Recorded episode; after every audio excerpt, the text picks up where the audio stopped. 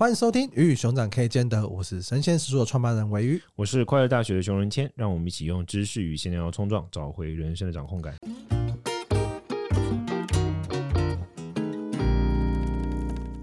今天这一集呢，让我们来聊只工作不上班的生活到底是什么样的生活，赚得到钱吗？我们一样邀请的是阅读前哨站跟下一本读什么的瓦基来跟我们分享。Hello，主持朋友，呃，主持人好，还有听众朋友们，大家好。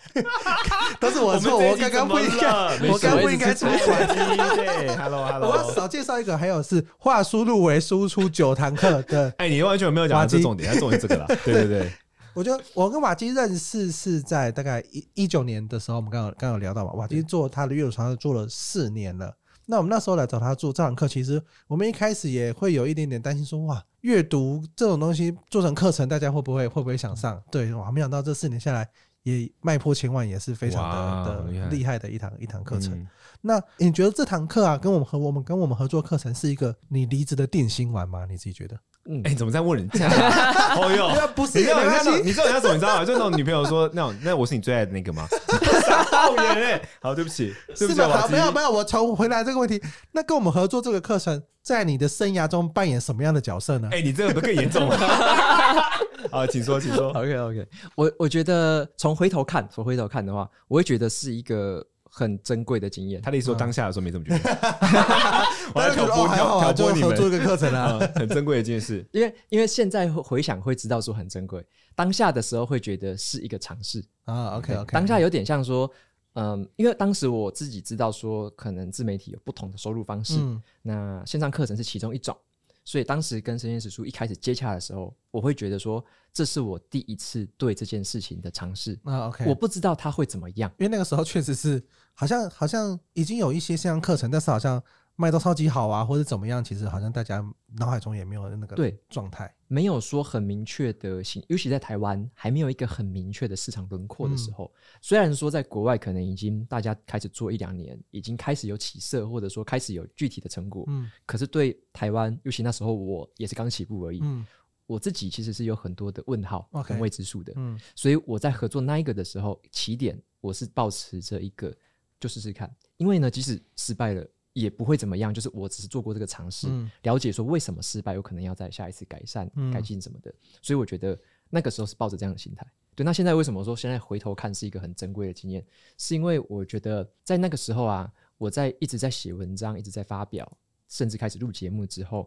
我会觉得说我持续的是在有点像提供大家价值，嗯，对不对？持续提供给大家价值。那因为我自己不喜欢在网站上放广告嘛，嗯、然后也不喜欢说。用让我的网站变得有一堆那个广告的干扰，所以我自己在这方面的收入，我基本上已经完全断绝了。嗯，而且我也把那时候把网站的那个书本的联盟行销的收入，就是全额的都捐款捐给家扶中心这样子。所以我觉得我那时候之所以做这个决定，是因为我想要先确认自己是不是对阅读有一种那种热情，是在于说。即使我没有这些收入，我也愿意持续的做下去。虽然我知道说他已经带来这些收入，嗯，可是我把它捐出去之后，我还是会让我自己知道说我在做的是这些事情，对于那一些受到捐款的朋友们会有帮助。OK，所以我基本上那一块是这样子去思考。那所以我那时候就在思考，那下一步呢，我该做什么？我可能就要想说，我是不是要有我自己的产品？是不是要我提供我自己的服务？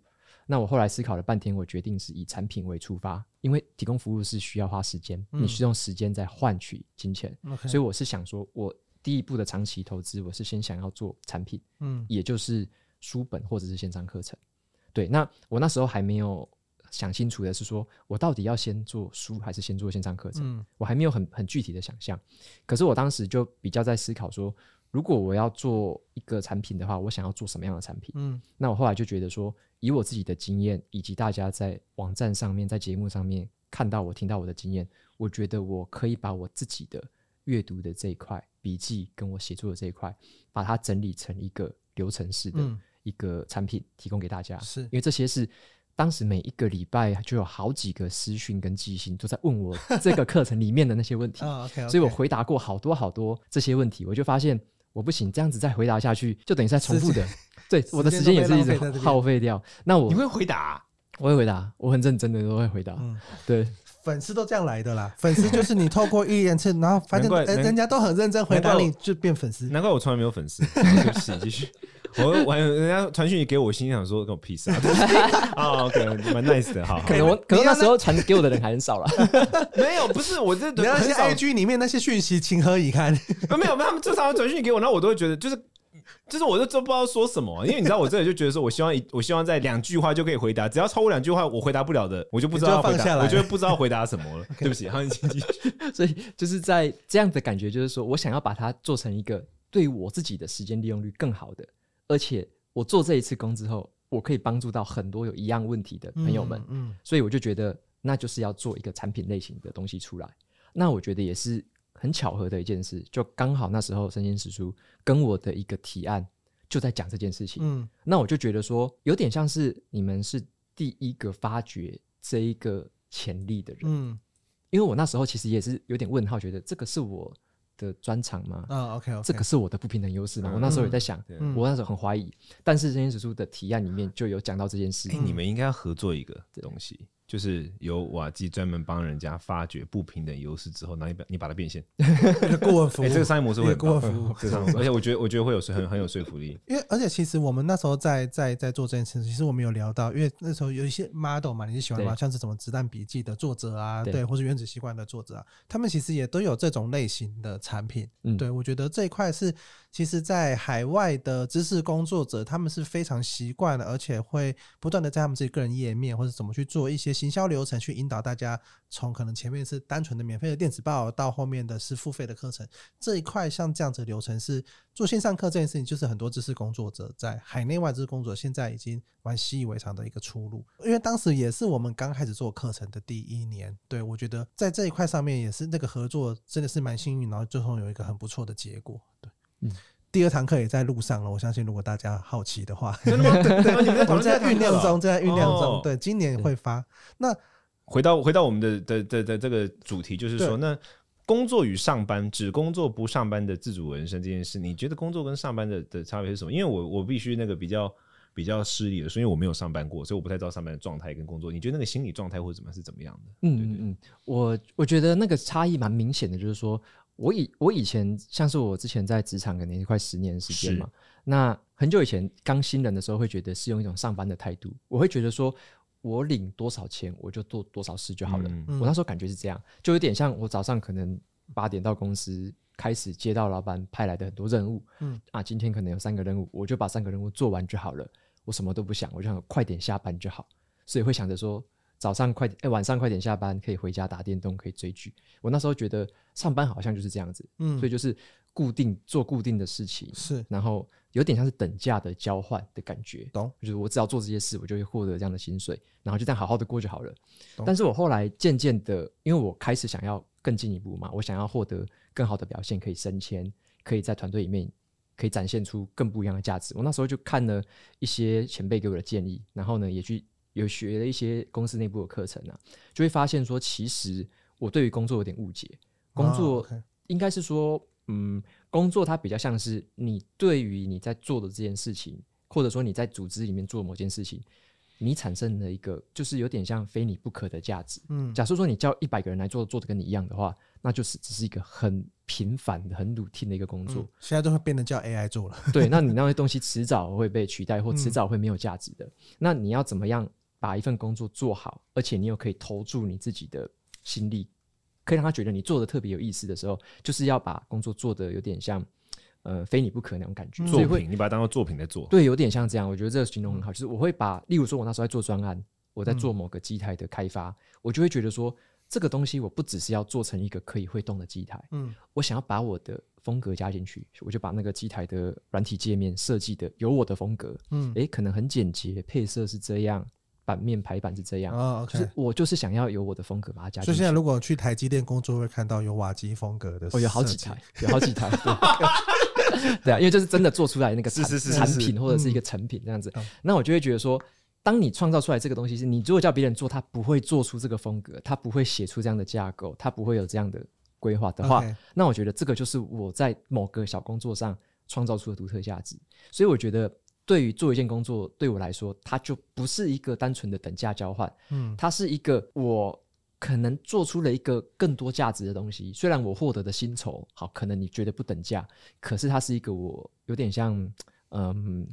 心之所向的吧。就是我觉得我愿意，因为它是一个我的作品，所以我想要把它做好，把它做得比以前更好，做得比别人更好，就想要投入更多的心力把它弄好，然后获获得的这个收入，获得的表现就是比较其次的这种感觉。那那种感觉反而就会让我把一件事情做得越来越好，越来越精进。结果反而的你获得的表现的收益频率会越反而会更多，嗯就是有点像是那个因果关系倒过来了。嗯，对，所以我才发现，后来我对于工作的态度是比较像我更专注于我工作能够创造出什么价值，嗯而不是先去考虑是不是能够等价。嗯，对，懂。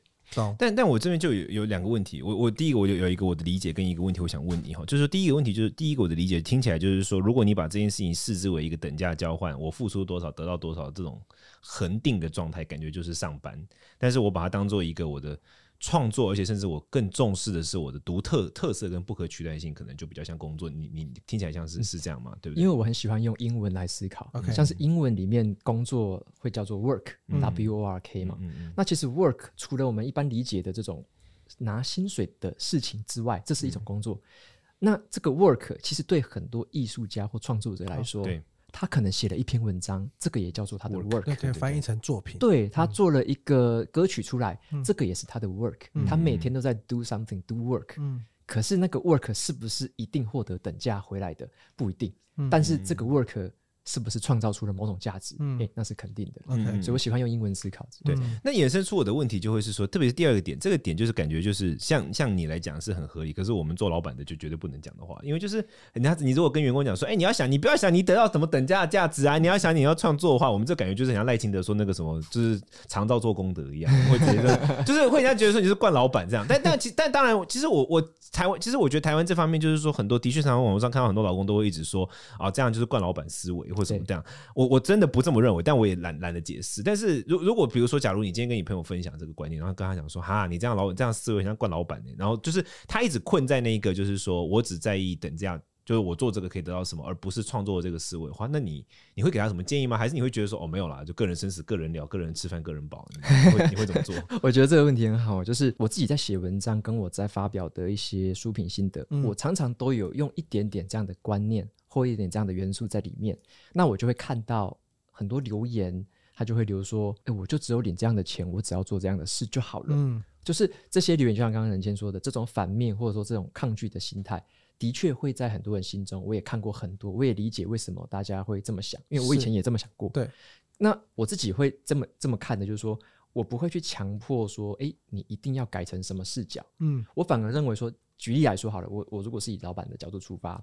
我其实我不会去说我强迫要求员工要跟我想的是一样的，嗯，因因为他毕竟他在这个他的情境他的位置就是不太一样的，就不太一样，所以他会用这个方式去思考。可是我我比较倾向的是，我会告诉他说，有不同的看待世界的方式。例如说，我会告诉他，诶，我是这么看待世界的，我是这么在做着我当时的工作，我是这么做，然后有得到了什么样不同的启发，获得了不同的成果。所以我会让他知道说，原来有不同想事情跟做事情的方法跟策略。嗯那你要不要选择呢？这个是呃，可能是员工自己的决定，嗯你要怎么选择？嗯因为有些人他可能他真的可以看到更远，他可以看到更多，那他很幸运，他就会选择啊，对，这么用这样的方式去成长，这个顺序就对了。因为你这个顺序一做之后，你才发现商业世界就是这么玩的。嗯你嗯 create 了更多超值的价值，你让人家感受到，你让人家知道，你又知道怎么样获取，那你当然你随之这个价值就水涨船高。那你如果说你不知道这件事情，你不知道这个游戏是这么玩的话，嗯那我们可能就是困在等价交换的这个环境之下。那久而久之，其实你只要是一直等价，那你就是就等于是一直在叠价叠价嘛，其实在叠价，因为是通膨的，对啊，那对啊，那大家就会可能会困在这样子一个思考方面，所以我会觉得我比较倾向的是，我会把这种思考的方式或看待事情的角度分享出来。那需不需要去采取或要怎么样想，就是吸收者他自己的课题，所以我不会觉得说是我应该怎么样，而是大家可以怎么想。对，对我想插出来讲就直接骂我们的员工说，你就太短视了。好的，对不起，我想我只能插出来讲，因为你刚刚讲到有人会留负面的留言嘛，对，那你有受到酸民的攻击吗？或是你曾经因为感觉上现在 KOL 最近都在讨论什么人设翻船呐、啊，你应该没有这个问题吧？我觉得你是人设蛮还是你会被攻击吗？对，你人设所以蛮一致的啊。所以我才很好奇啊，我想说，哎、假设瓦基都已经做到这样，但是还会不会有受到这些东西？嗯，的确是有，还是会有，啊还是会有，还是会有。但是怎么样？我很好攻击点是什么对对对，爆点是什么？嗯，因为我自己也会经常看留言之类的嘛。其实我不太怕看留言，嗯，我我自因为我自己有一个心态是，我自己以前是酸民呐，我也我也更会酸呐，就是要酸的我也很会酸，嗯、所以我看不出来。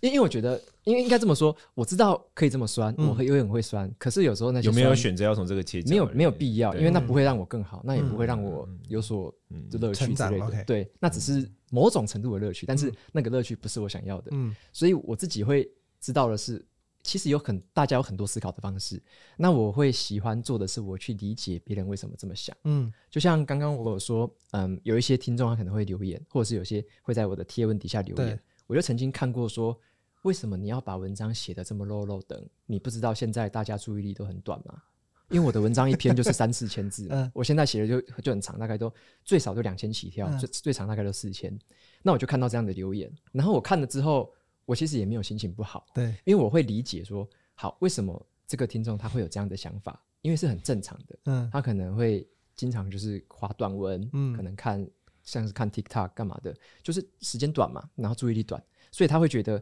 你这么长的文章。我根本看不下去啊！你人好好哦。对，我如果是我会直接贴一个那种专门治注意力失调的那种新闻咨商室的链接。哎，这是好点子。所以刚才我说，哎，要看一下。连三天四天之后看不完，你是猴子吗？对不起。所以，所以我就会 难怪我也没有粉丝。没有，我我现在终于，我今天跟你对话那么多，我终于发现我为什么没有粉丝。所以，所以当我我那时候看到这个留言，我就想一想，然后我就笑一笑，我就回答说：“感谢你的指教。”就这样。对，就是我觉得好好哦。对，就是我会看到，就是有这样子酸，然后也会有人说。哦，像我那时候贴从台积电离职，嗯，对不对？然后那篇贴文也是爆文嘛，对，我忘忘记多少人看了，然后留言，然后留言也是上百上千个，然后就会有人留言，因为很明显的，一定会有人留言说：“哎呀，他一定是赚饱了才想出来，对不对？”就会写他一定是赚饱了，赚够了，对对。那我可以理解他们的心态，为什么？因为在他们的眼中，他不知道，他从来不知道我这个人，嗯，他不知道我做了什么事，他不知道我怎么想，嗯，所以他看到一个人从。这么高年薪的台积电离职，他第一个直觉就是他一定是赚饱了。嗯，那我就会去理解他，我就会说啊，好啊，那就好棒棒，就这样子。对，但是他反过来说，那有赚饱吗？哦。这反过来说就最好玩的，嗯，当你真的在那个位置，你觉得赚得很饱的时候，你绝对不会饱。对啊，因为因为你往前看，那三百、四百、五百、六百、赚饱的人更不会出来，没有人不对，没有人因为就觉得对，而且它可预测啊，谁要做不可预测？你看我我刚像我前一集有讲到，好，你说哎三百、三百五、四百，我看得到未来这么长，而且你说半导体是不是一个持续发展的产业？嗯，一定是嘛，护国神山的，对吗？你说你还要领十年、二十年，这是没问题的嘛？嗯，那在这个情况下，你觉得？有哪个白痴会想要出来？嗯，对不对？就是这是很明显的。你你谁会想要说我赚饱了想要出来？嗯，所以重点不在于说是不是赚饱，而是背后的思考或他的决策到底是因为什么？嗯、为什么他对会有这样的决定？嗯，对，就那不是一个启发点。对，所以我觉得像看到很多的留言，我就会去先想去去理解一下，然后去思考一下，就会发现，嗯，我可以理解他。但是我不用不用同意他，没关系啊。OK，那你你现在因为你就讲到赚宝了嘛，对不对？哈，那那你离开之后，你觉得你现在做你现在工作的生状态，跟当初上班的时候，上班的时候收入来源很简单嘛，很明确嘛。那你工作的像你现在工作状态的话，你大概的收入来源跟结构是长什么样子？你会乐意跟我们大家分享一下吗？哦，可以啊，我觉得这可能大家也会蛮有兴趣，就是说一个自由工作者，或者说完全要依靠自己的话，要要怎么做嘛？嗯，那以前你说上班就是每个月固定会有一家。公司会 发会薪水给你，那个就是薪资嘛，那是很很安稳的。但现在的话会，嗯、呃，如果是自由工作者，像我自己的话，我就是经营这个部落格，还有 Podcast 跟 YouTube 频道嘛，这种很多不同的曝光的媒介。那我觉得像我现在这样的收入来源，就会区分成所谓的产品，嗯，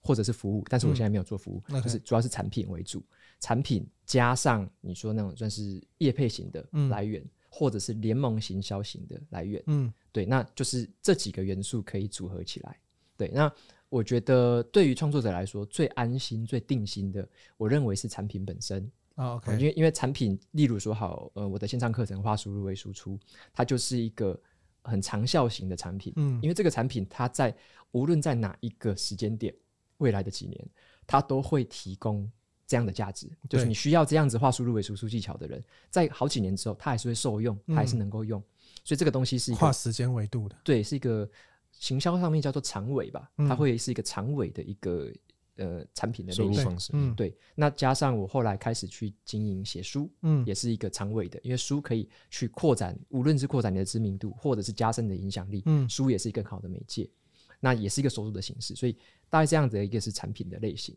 那服务的话，在我的生活的比例赚很少。嗯，一般来说，我们服务可能会有那种提供咨询啊，顾问式服务，对，顾问式啊，或者是演讲啊，嗯或者是讲座，是甚至是直接办实体课程或线、嗯或者是线上的直播课程。那那种东西的话，会比较像是你投入一个时间，用等价的时间去换取等价的金钱。嗯这个东西是我有做，我限制我的数量，例如说我每个月就是做一次，或每个月做多两次，我限制一个数量，我还是有在做这件事，但是我就是用很少的比例去做。对，那最后一个就是你说像业配啊，其他的商业合作那种，就是因为你建立了某一种的形象，或者说你有在某一个形象有耕耘过，那这样子类型领域的厂商，他们可能会觉得诶很有兴趣跟你合作，嗯。那就是会走向业配或者是广告的形式这样。那你自己呃阅读了这么多，跟收到这么多的不同的工作形态嘛？你有在很非常的制式的、很流程化的，到现在是比较自由的状态。是那你觉得在未来工作的发展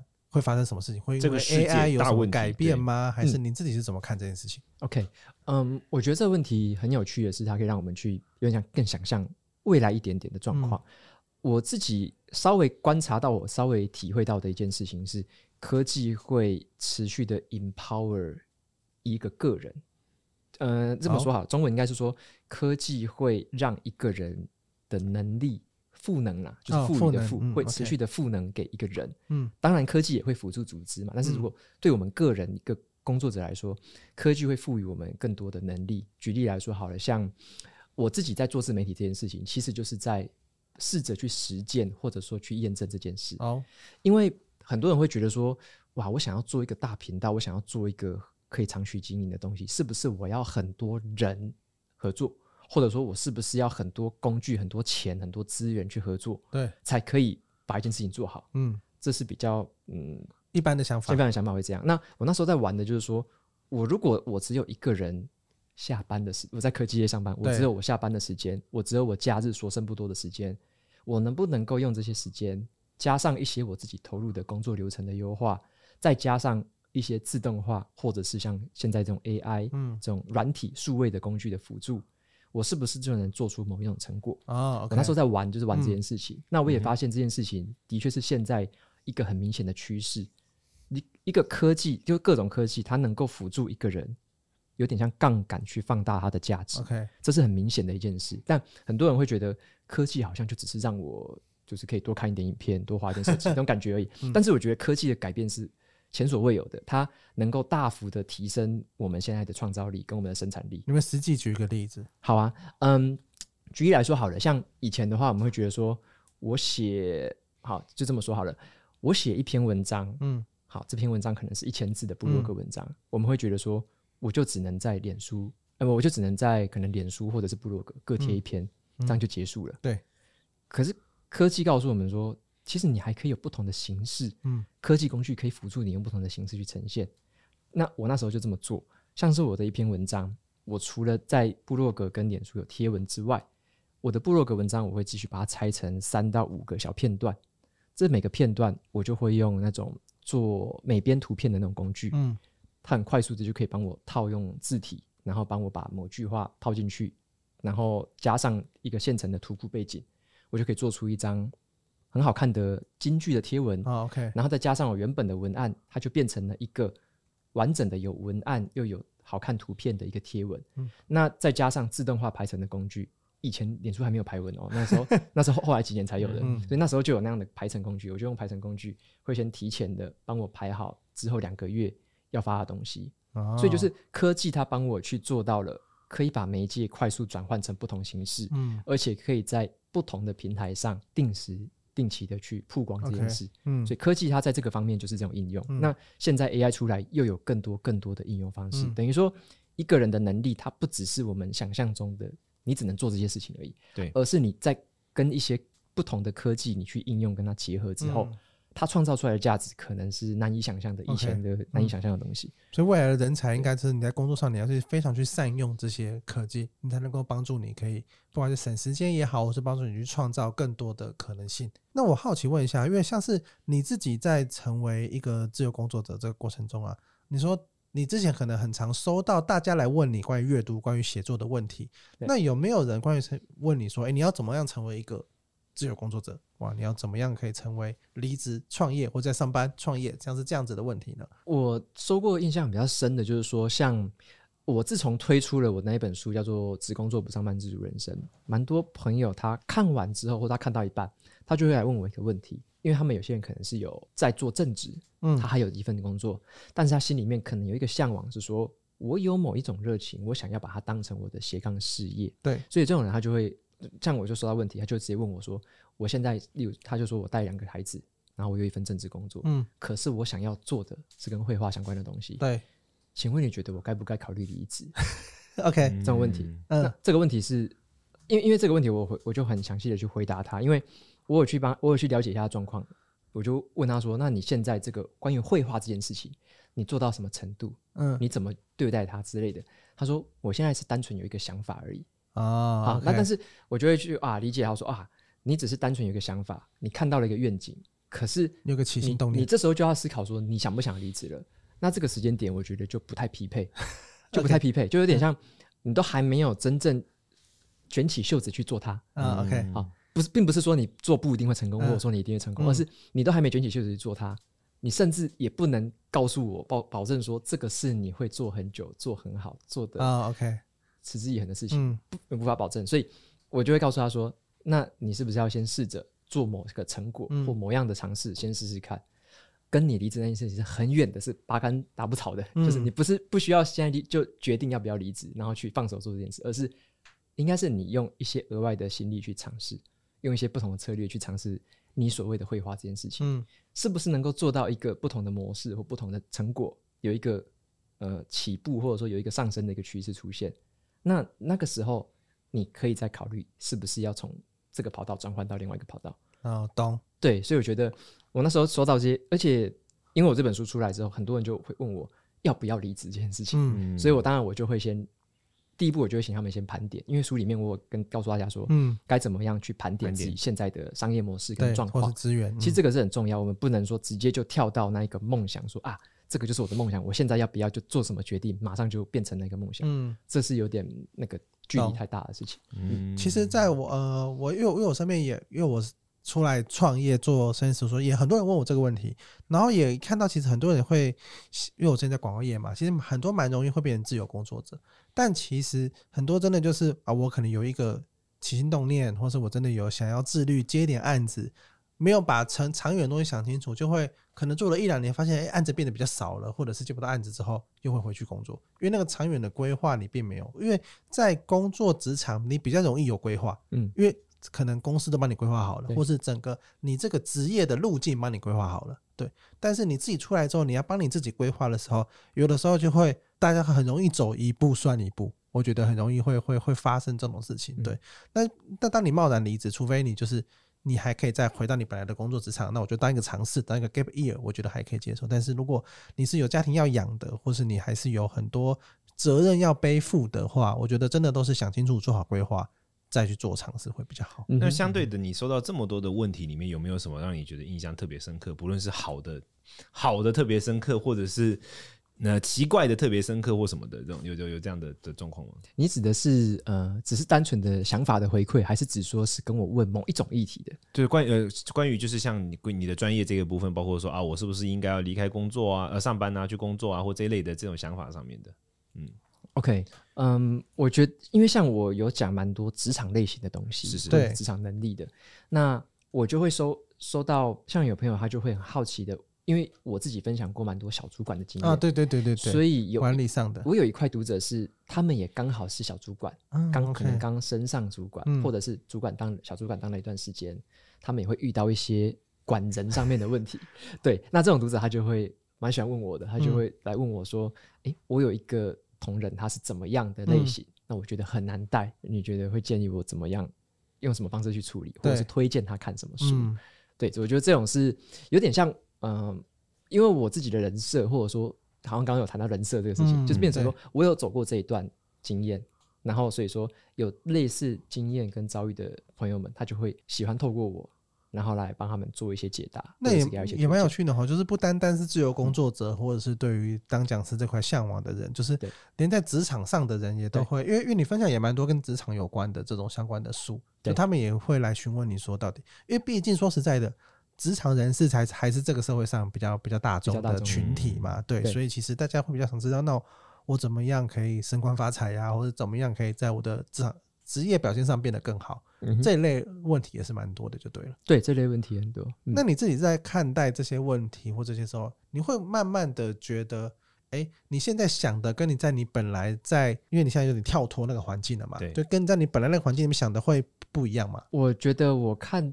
看待事情的角度的确是不太一样的。嗯，当时的话，因为你有一个很，就像刚刚伟说的，有很明确的被规划、被指派，而且被制定好的目标。嗯，所以在工作在大公司工作的场景之下，我会蛮清楚知道说啊，我今年大概做哪些事情，做到什么程度就已经不错了、嗯、啊。顶多我可能再多做一点点，我可能多做一两个创新，嗯，这样子。可是像我现在转换出来之后，我会发现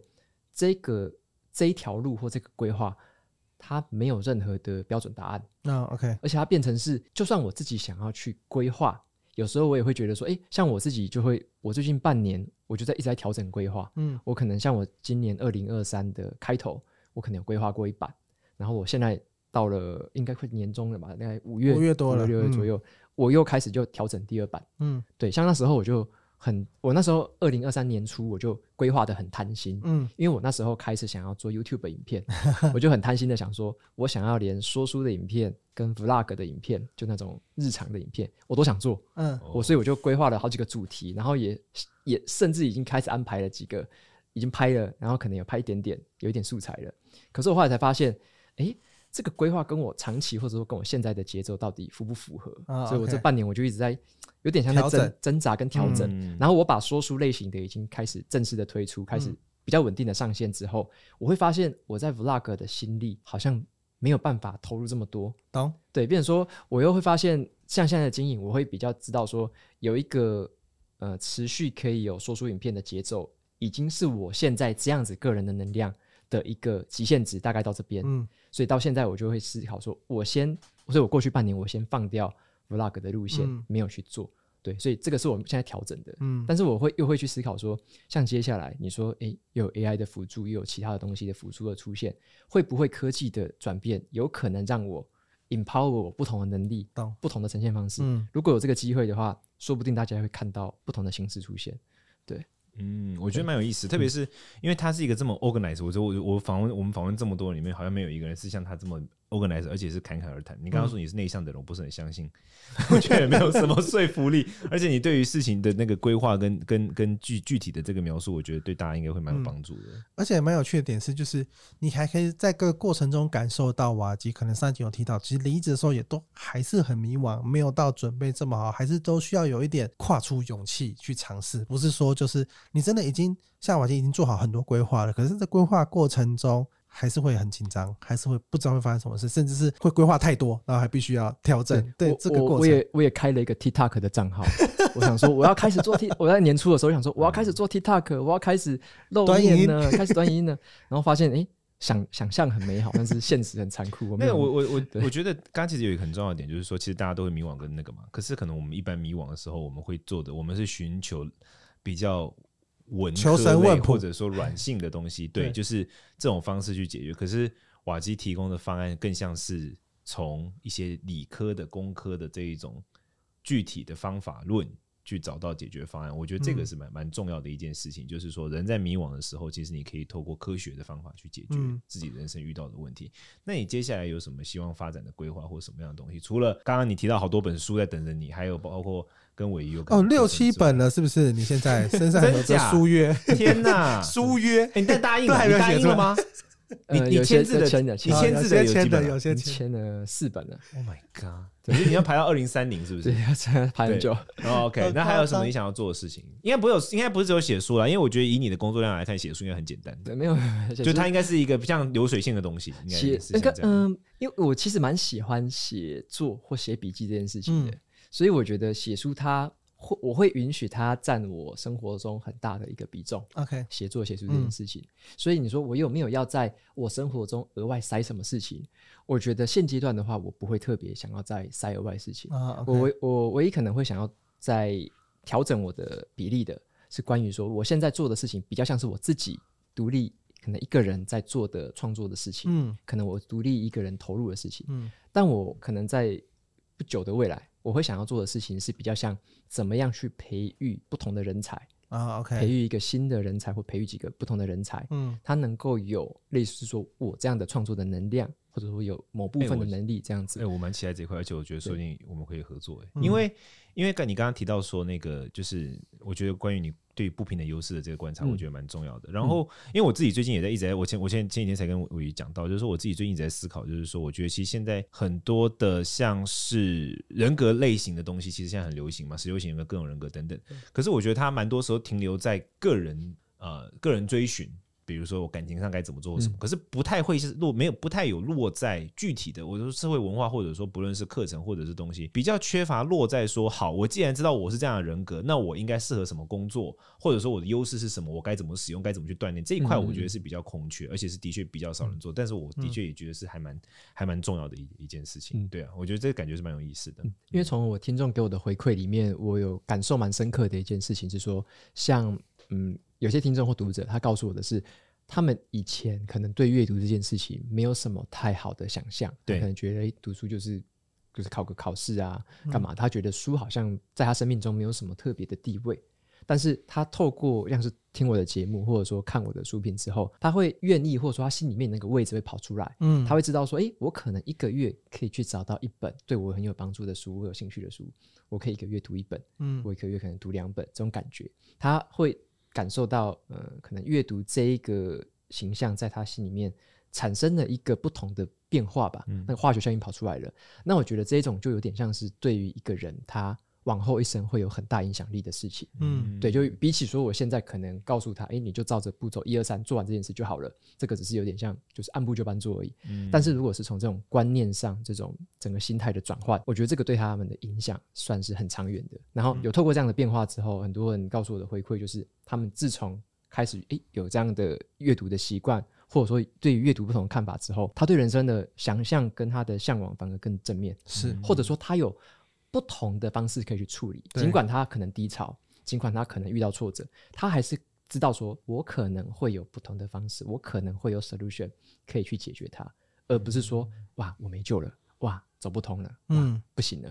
这种感觉。就是我觉得那个观观念的转换是会影响一个人一辈子这样。嗯。我自己觉得那个东西，因为其实每个人都很容易陷在自己的眼前，跟因为每个人的关注力就有限嘛，注意力就有限嘛，对你真的很需要不同的刺激，嗯。对，那这个刺激是很多时候你需要去主动的去打开，不管嗯。打开一本书也好，打开一个节目也好，打开一个网站也好，那这些不同的刺激，它能够带给你生活的转变，它其实也是很随机的啦。说实在的，对你也不知道你看了几本书之后，你才会真的去行动。那对我觉得像像是这些东西，但是你不断的不断的给自己刺激，不断的给自己自己，它会成为一个正向的回馈，对，嗯它会让你慢慢的去打开你眼前的眼界也好，或是慢慢的让你去逃脱你现在你可能会觉得你被困在某一个地方、某一个程度、某一种状态也好，我觉得这件事情是持续不断的去接受新的刺激，我觉得这是每个人都需要去尝试的一部分。好那我们今天的节目就到这边告一个段落。如果大家对于瓦基呢，或对于你的自律的人生，或对于你想要离职创业、想要过上上班跟工作不一样这样子的生活呢，都欢迎在我们的 Podcast 叫做五星留言。